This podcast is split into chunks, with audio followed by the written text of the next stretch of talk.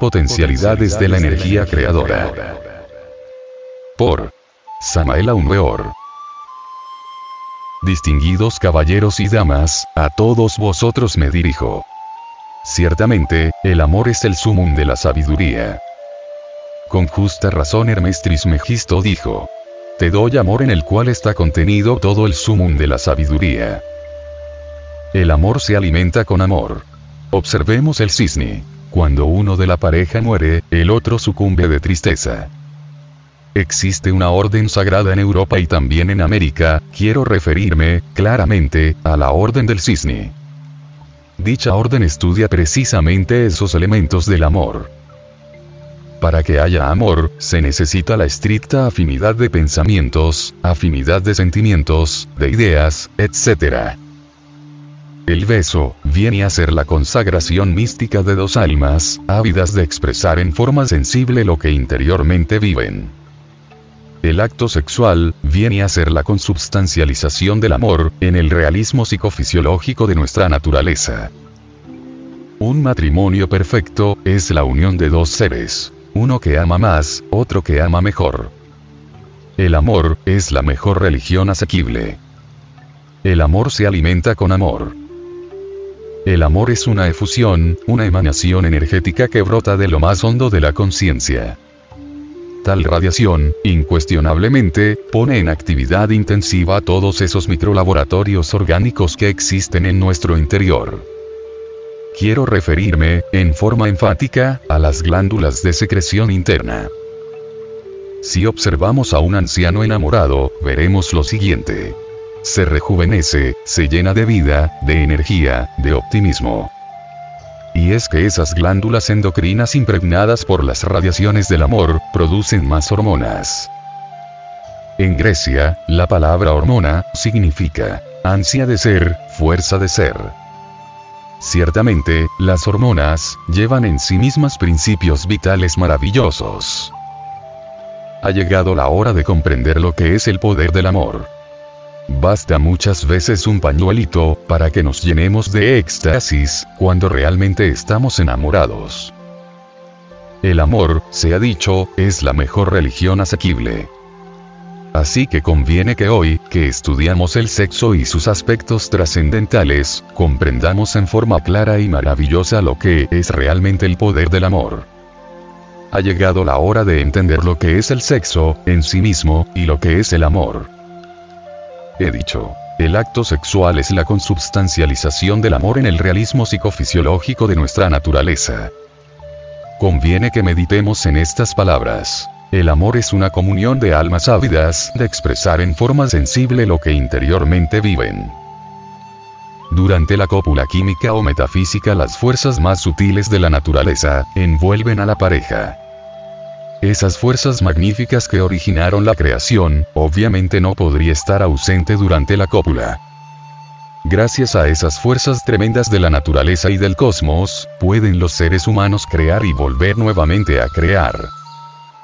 Si el sexo tiene poder para poner sobre el tapete de la existencia una nueva criatura, es cierto también y de toda verdad, que mediante la fuerza sexual, podemos transformarnos radicalmente.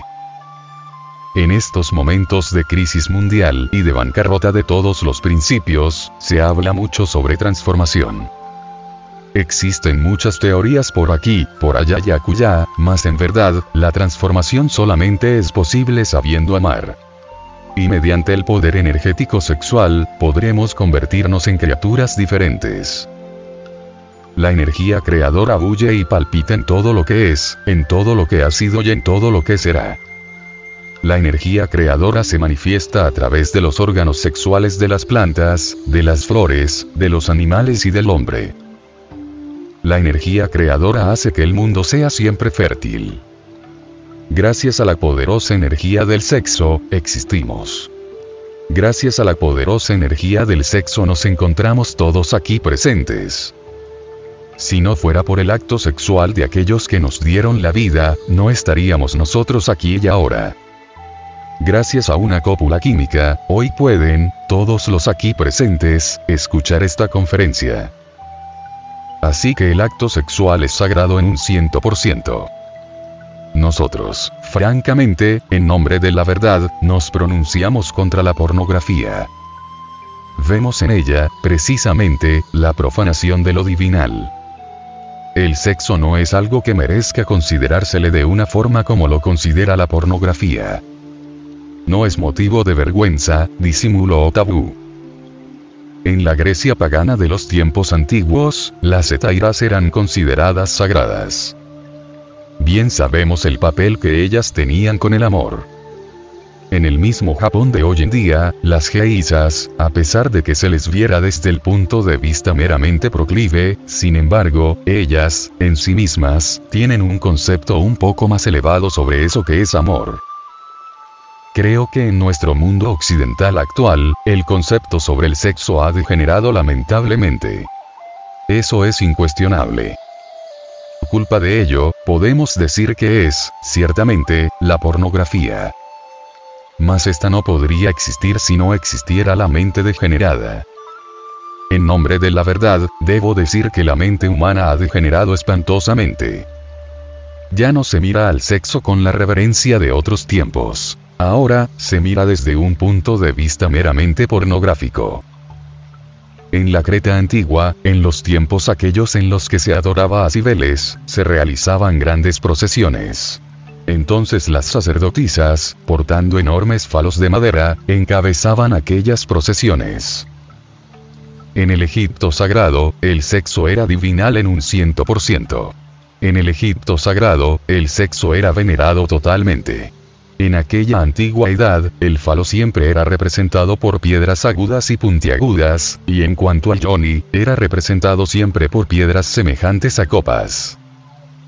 En el esoterismo crístico, el sexo es representado sabiamente. El lingam generador fue siempre simbolizado con el asta santa, con la lanza de Longinus, con aquella con la cual el centurión romano hiriera el costado del Señor. En cuanto al Johnny femenino, se le simbolizó siempre con el Santo Grial, es decir, con la copa santa, con ese cáliz que aparece en las manos del Redentor del mundo. El sexo pues, es sagrado en un ciento por ciento, pues sin la fuerza sexual no existiría ninguna criatura sobre la faz de la tierra. No es el sexo algo meramente fisiológico como suponen muchos ignorantes ilustrados, no, es una energía cósmica que bulle y palpita en todo lo que es, en todo lo que ha sido, en todo lo que será. Mediante esa energía poderosa, que en última síntesis deviene del Sol, podemos transformarnos radicalmente. Cuando una pareja se halla en la cópula química o metafísica, puede perfectamente aprovechar ese poder extraordinario para convertirse en algo distinto. Eso es posible si aprendemos a amar el sexo. Eso es posible, si nosotros estudiamos el poder sexual. Ciertamente, y en nombre de la verdad diremos, que podríamos aprisionar esa energía maravillosa que nos rodea durante la cópula química, para hacer dentro de nosotros algo distinto. En nombre de la verdad, pondremos énfasis para decir que, es posible aprisionar esta energía. En estos instantes nos viene a la mente Bronce. Este hombre hizo experimentos maravillosos con el sexo. Descubrió, por ejemplo, que excitando el aparato sexual y no derramando el enseminis, es decir, la entidad del semen, podría revitalizarse el organismo. Aún más, descubrió que podríamos rejuvenecernos totalmente. Brown Sequard fue famoso en el terreno de la endocrinología. Existe también en los Estados Unidos, la Sociedad Oneida. Esta sociedad ha hecho experimentos extraordinarios. 25 familias se sometieron a una disciplina magnífica. Se les prohibió la eyaculación del enseminis. Se les permitió la conexión del lingam Johnny, pero sin derramar jamás el vaso de Hermes. El resultado fue formidable. Sus parejas se transformaron magníficamente. Hombres enfermos, sanaron, se rejuvenecieron, se llenaron de vida. Es claro que al no eyacular el enseminis, al no eyacular el esperma sagrado, se producen transformaciones maravillosas. El esperma se transforma en energía, y la energía subiendo por el sistema nervioso hasta el cerebro, lo dinamiza radicalmente. El Dr. Krumheller dijo que había que seminizar el cerebro y cerebrizar el semen. Esto es bastante importante. Cuando se transmuta el esperma sagrado, de este modo, se consigue que las hormonas sexuales entren en los canales sanguíneos. Entonces ellas estimulan a las glándulas endocrinas sexuales para que produzcan mayor cantidad de hormonas y el organismo, todo, se rejuvenece extraordinariamente. Los indostanes nos hablan del kundalini. Extraña palabra para nosotros los occidentales, pero maravillosa en el fondo. La Blavatsky dice que es el Foat trascendente, contenido en toda materia orgánica e inorgánica. Ese Foat es el poder de Kundalini Shakti. Ese fuego sagrado despierta mediante la transmutación de la energía sexual. Cuando el fuego solar Kundalini asciende por el canal medular espinal, se producen cambios psicológicos trascendentales y trascendentes en el ser humano. Los indostanes, los brahmanes, los estudiantes de los Vedas, los tibetanos, etc. Aseguran, en forma enfática, que en la espina dorsal hay siete centros mágicos, magníficos que nos pueden transformar y convertir en superhombres. Los teósofos dan a estos siete centros nombres sánscritos. Al centro magnético del coxis, lo denominan Muladhara. Al centro magnético de la próstata le dicen Svadhisthana. El centro mágico del plexo solar, situado a la altura del ombligo, le llaman Manipura. Al centro del cardias le llaman Anata. Al de la laringe creadora le llaman Visuda. Ajna. El del entrecejo. Isasrara. Al de la pineal. En el cristianismo esotérico se habla de las siete iglesias del Apocalipsis de San Juan. Al centro magnético del coxis se le llama la iglesia de Éfeso, y se dice que el fuego sagrado tiene poder para despertarlo, y cuando despierta nos confiere poder sobre el elemento tierra. Se nos asegura que la iglesia de Esmirna o iglesia prostática, contiene extraordinarios poderes y que cuando despierta, nos trae el poder sobre las aguas. Esa es la iglesia de Esmirna. En cuanto a la iglesia de Pérgamo situada en el centro umbilical, un poco arriba del ombligo, dicen los esoteristas cristianos y estudiantes del Apocalipsis, que cuando despierta nos confiere poderes sobre el fuego universal de vida. Continúan los estudiantes del Apocalipsis esotérico afirmando, que en el corazón está la iglesia de Tiatira, y que cuando despierta nos da poderes sobre el elemento aire. Continuando con estos estudios, bien sabemos que en la laringe creadora se encuentra la iglesia apocalíptica de Sardis. Despertar ese centro nos da el oído oculto, es decir, el sintetismo conceptual, máximos logros, aspiración refinada, etcétera, etcétera, etcétera. En el entrecejo está la iglesia de Filadelfia.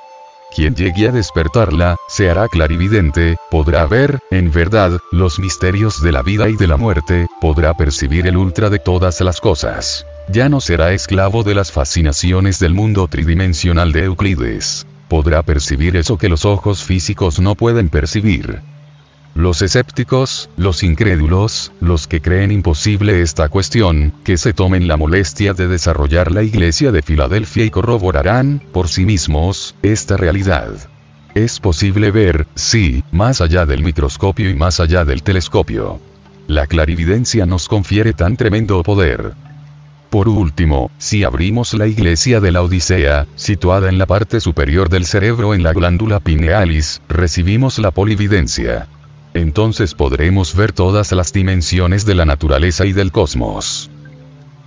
Así pues, la fuerza sexual maravillosa puede transformarnos radicalmente y hacer de nosotros verdaderos superhombres, en el sentido más completo de la palabra.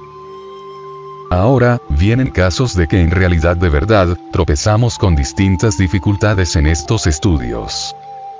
Los escépticos piensan que no es posible que nosotros lleguemos algún día a tener poder sobre el elemento tierra.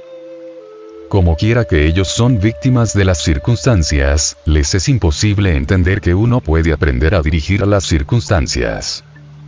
Obviamente el elemento tierra, está en íntima relación con el Tattva Prithvi.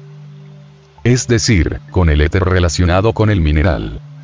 Quien tenga poderes sobre el elemento mineral etérico, podrá desatar terremotos o apaciguarlos a voluntad.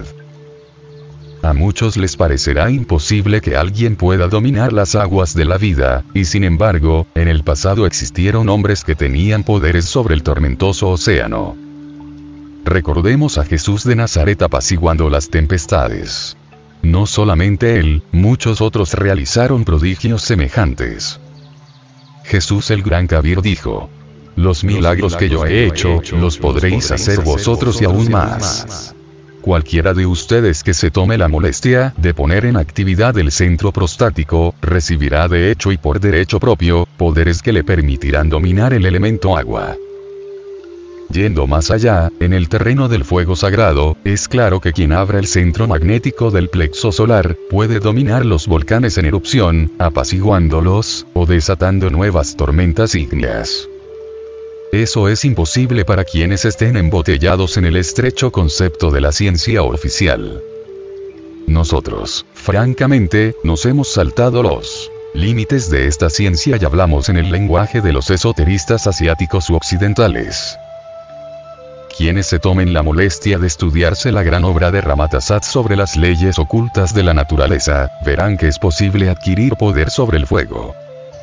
Los yogis de la India pueden caminar sobre las llamas, sin recibir daño alguno. El centro del corazón resulta importante. Se nos ha dicho que con abrir ese centro, puede uno salir del cuerpo físico a voluntad. Esto suena raro en los oídos de quienes no han hecho estudios esoteristas porque ellos se sienten siendo el cuerpo físico, ellos creen que son el cuerpo físico, ni remotamente sospechan de que el cuerpo físico, es tan solo una vestidura que se puede abandonar a voluntad. Cuando uno cree que uno es el cuerpo, y oye eso de que salir del cuerpo, cree que quien está hablando anda en rumbos equivocados. No pueden comprender, en esas circunstancias, al que está hablando. Pero cuando uno comprende que el cuerpo físico es una casa en la cual podemos entrar y salir a voluntad, y que el verdadero habitante de esa casa, es eso que se llama alma, cambia el panorama de las cosas. Cualquier alma consciente, puede entrar y salir del cuerpo físico a voluntad, y cuando se despierta el centro mágico del corazón tranquilo, uno puede abandonar el cuerpo físico a voluntad. Otro de los poderes que nos confiere el corazón tranquilo, es el de meter el cuerpo físico dentro de la cuarta vertical. Extraño esto para los profanos, pero es verdad. Cuando Jesús caminó sobre las aguas del mar de Galilea, iba con su cuerpo físico dentro de la cuarta coordenada. Sus apóstoles viéndole, creyeron que era un fantasma, mas luego le reconocieron. Y Pedro dijo, Señor, si tú eres, permíteme que yo vaya a ti sobre las aguas. Y Jesús el gran Kabir, le dijo, ven. Y Pedro empezó a andar sobre el furioso océano, pero dudó, tuvo miedo, le falló la fe. Jesús tuvo que auxiliarle, pasarle a la barca de nuevo. Jesús dio entonces la clave para meter el cuerpo físico dentro de la cuarta coordenada. Hombre de poca fe, ¿por qué dudaste? He ahí la clave. Uno puede meter el cuerpo físico en la cuarta dimensión a voluntad si así lo quiere. En las escuelas esotéricas se habla mucho, muchísimo sobre ese poder maravilloso que existe para meter el cuerpo físico dentro de la cuarta dimensión. Recordemos a los griegos con su Arpócrates. Los griegos tenían conocimientos de esta práctica. En los misterios de Eleusis se habló mucho sobre Arpócrates es un deiduso que maneja la fuerza de los estados ginas. Una fuerza extraordinaria mediante la cual todos podemos poner el cuerpo en la cuarta dimensión. Los griegos, se adormecían concentrados totalmente en Arpócrates y pronunciaban su nombre así. Agar. Po. Se acostaban en la forma en que un polluelo está dentro del cascarón, dentro del huevo, e imaginaban ellos mismos estar metidos dentro de un huevo imaginario. Se adormecían en esta concentración. Y si sentían en su cuerpo rasquiña, se dominaban a sí mismos, porque sabían que entonces perdían las posibilidades para realizar el experimento. Después, cuando se veían a sí mismos como inflados, como hinchados, suavemente se levantaban de su cama invocando a Arpócrates. Daban un salto alargado dentro de su recámara con el propósito de sumergirse en la cuarta vertical. La concentración era terrible, pavorosa, espantosa, no tenían tiempo para pensar en otra cosa que en Arpócrates. Decían que este era un buen truco, muy especial, y ciertamente con su ayuda, su cuerpo se sumergía en la cuarta vertical. Y así, flotando, podían abandonar su casa para viajar por el espacio. Quienes no han oído hablar estas cosas, podrán sonreír escépticos, pero quienes alguna vez hayan experimentado con la ciencia de los ginas, sabrán que eso es verdad desarrollando el centro del corazón, ese que en el Apocalipsis se denomina Iglesia de Tiatira, se consigue el magnífico poder que nos permite entrar en la cuarta vertical con cuerpo físico y a voluntad, para estudiar en esas dimensiones superiores de la naturaleza y del cosmos, los misterios de la vida y de la muerte. ¿Y qué diremos de la iglesia de Sardis? Esa está situada en la glándula tiroides. Bien sabemos nosotros lo que es dicha glándula secreta yodo biológico tan necesario para el organismo. Durante las horas del sueño, el ego abandona el cuerpo físico para moverse fuera del mismo, para viajar por todas partes. En tanto, el cuerpo vital, asiento de la vida orgánica, puede reconstruir, restaurar las energías del cuerpo físico. La glándula tiroides en este caso coopera o ayuda, secreta el yodo biológico y con este se desinfectan totalmente los canales nerviosos total, que cuando el ego vuelve al cuerpo físico, este está restaurado en sí mismo. Si el ego no abandonara el cuerpo físico, sería imposible la restauración total del cuerpo, y entonces moriríamos. Es posible salir del cuerpo físico a voluntad. Todo ser humano abandona el cuerpo físico en instantes de empezar a dormitar, y es necesario que lo haga para no morir podemos hacernos conscientes de esta función natural y eso no es un delito. Si nosotros vigilamos nuestro propio sueño, podríamos hacer voluntariamente lo que involuntariamente siempre hacemos. Podríamos salir del cuerpo físico a voluntad. Bastaría con que en ese instante de estar dormitando, identificados con nuestro ser, con nuestro espíritu, suavemente nos levantáramos del lecho entonces se produciría una desconexión total entre el ego y el cuerpo. Este último quedaría dormitando en el lecho, y el ego, fuera del cuerpo, podría viajar por los mundos internos a voluntad. Así conoceríamos inevitablemente los mundos suprasensibles. Hacernos conscientes de esas actividades naturales no implica peligro alguno, es posible. Y continuando con estas disquisiciones, llegamos al centro del entrecejo, la iglesia de Filadelfia. Cuentan que Nostradamus, ese gran astrólogo que escribiera las centurias, y que todavía está asombrando al mundo con sus profecías, pasaba las noches enteras concentrado intensivamente en un recipiente de cobre, en un tazón, el cual contenía, en sí mismo, agua pura. Allí se concentraba, y dicen, que como era vidente, veía los acontecimientos del futuro. El cobre tiene íntima relación con la glándula pituitaria, que se halla a la altura del entrecejo. Bien sabemos que esa glándula secreta siete clases de hormonas. También sabemos el valor de la pituitrina en obstetricia.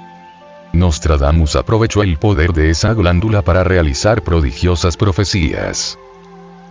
Es posible desarrollando la clarividencia, ver los misterios de la vida y de la muerte. Las gentes nada saben sobre los misterios del nacer y del morir de todas las cosas. Nacen sin saber cuándo ni cómo, mueren sin saber por qué. En vida se llenarían de millares de teorías, pero mueren como muere todo el mundo. Entonces, ¿de qué les sirven sus teorías? Lo interesante sería adquirir conocimientos que nos permitieran transformarnos. Uno por medio de la clarividencia puede llegar a ver realmente los misterios de la vida y de la muerte. Y por último existe, en la parte superior de nuestro cerebro la glándula pinealis. Es muy pequeña, sí, cuando mucho unos 5 milímetros y medio, rodeada de una finísima renilla. Despertando tal glándula a una nueva actividad, podemos comprender, por sí mismo y en forma directa, todos los misterios trascendentales del universo y del cosmos. Es posible si nosotros nos transformamos, pero la transformación total del ser humano, la apertura de todos los sentidos mágicos del mismo, no se realizarían sin la fuerza mágica de la energía creadora del sexo. Por eso es que la cópula química resulta trascendental. Es en plena cópula como podemos nosotros despertar el fuego sagrado. Siempre con la cópula es como nosotros podemos transformarnos. El sexo, no solamente puso en existencia nuestro cuerpo físico, sino que puede poner en actividad distintos centros que ahora están dormidos, centros extraordinarios en nuestra fisiología orgánica.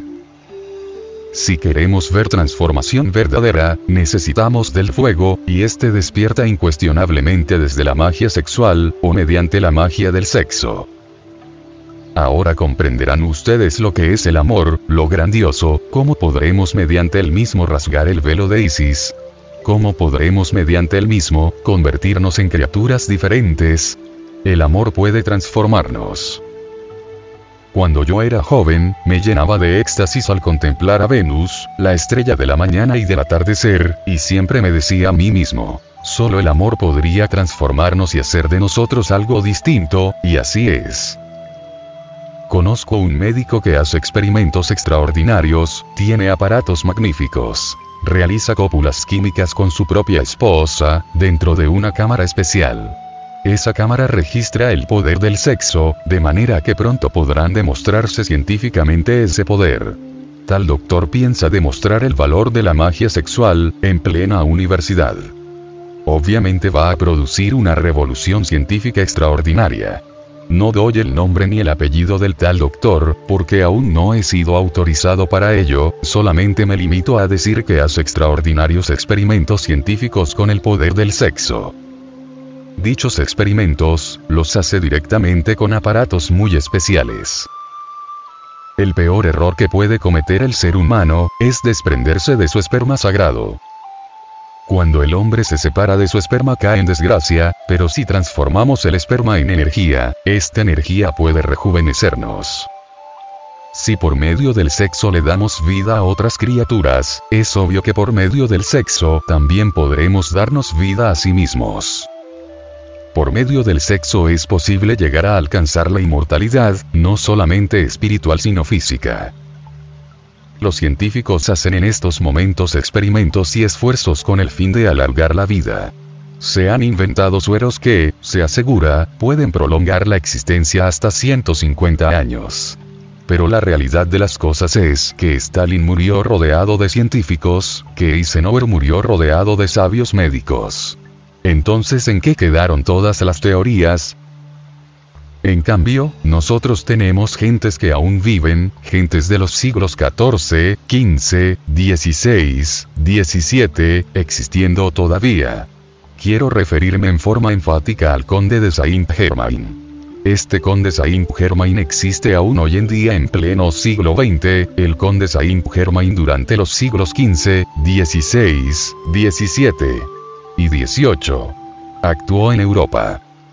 Llevó distintos nombres de acuerdo con la época. Fue el príncipe Rakolksi en la casa de los Rakolksi, en Austria. El conde Saint-Germain en Francia, etc. El conde Saint-Germain transmutaba el plomo en oro y hacía diamantes de la mejor calidad. Gobernaba los elementos y todo el mundo le adoraba. Era un hombre que podía mandar a la naturaleza. El conde Saint-Germain no ha muerto. En 1939 estuvo en Europa, se entrevistó con los diplomáticos de aquella época, aconsejó, quiso salvar a la humanidad de la Segunda Guerra Mundial, mas como quiera que los estadistas estaban empeñados en esa horrorosa guerra, hubo de retirarse. Giovanni Papini que fue el niño consentido del Vaticano, aquel que fuera excomulgado por su curioso libro titulado El Diablo, da testimonio sobre el conde Saint-Germain. Lo encontró precisamente en un barco, cuando navegaba por el Índico. Y cuenta Papini que cuando abordó a este extraño personaje, no tuvo inconveniente alguno, él mismo, en mostrar sus documentos de identificación. Era Saint Germain. Al desembarcar en la India, un grupo de lamas que habían venido desde el Tíbet, le recibieron y se lo llevaron precisamente para los Himalayas.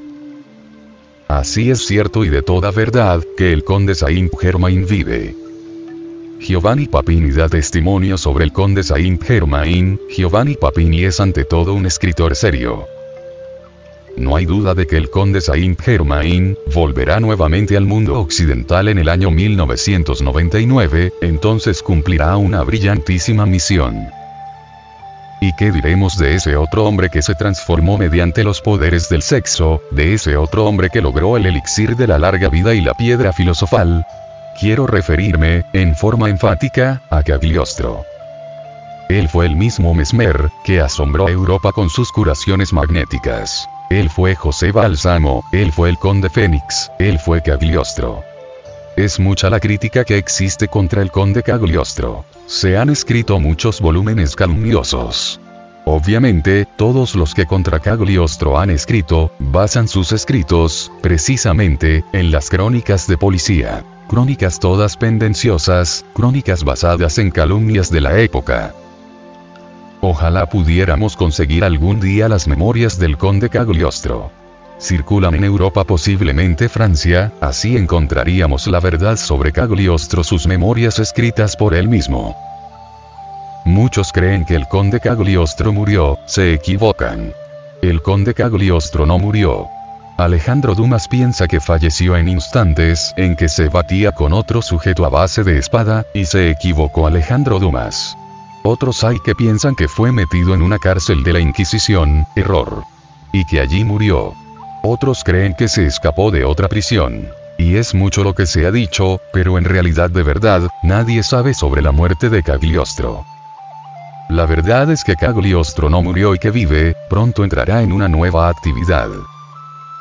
Estos hombres se transformaron y se inmortalizaron, se convirtieron en superhombres y en mutantes, mediante la energía sexual.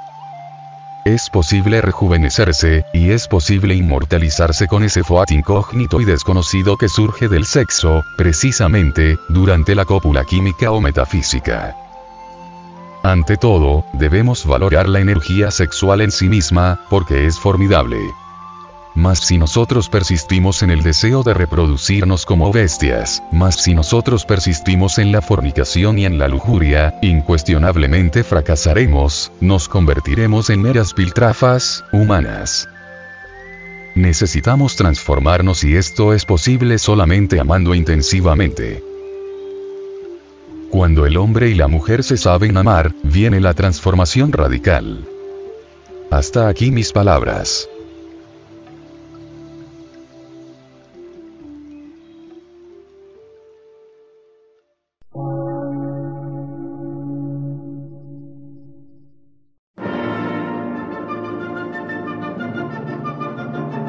Emisora, gnóstica, transmundial. Por una nueva civilización y una nueva cultura, sobre la faz de la Tierra.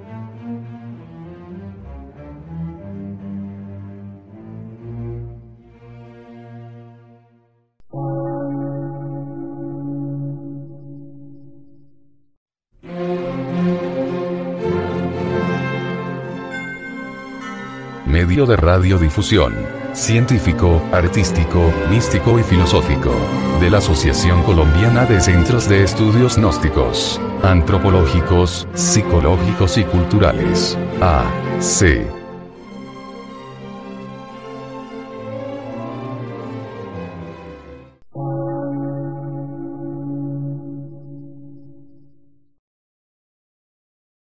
Lectura en movimiento. Difusión sin fronteras.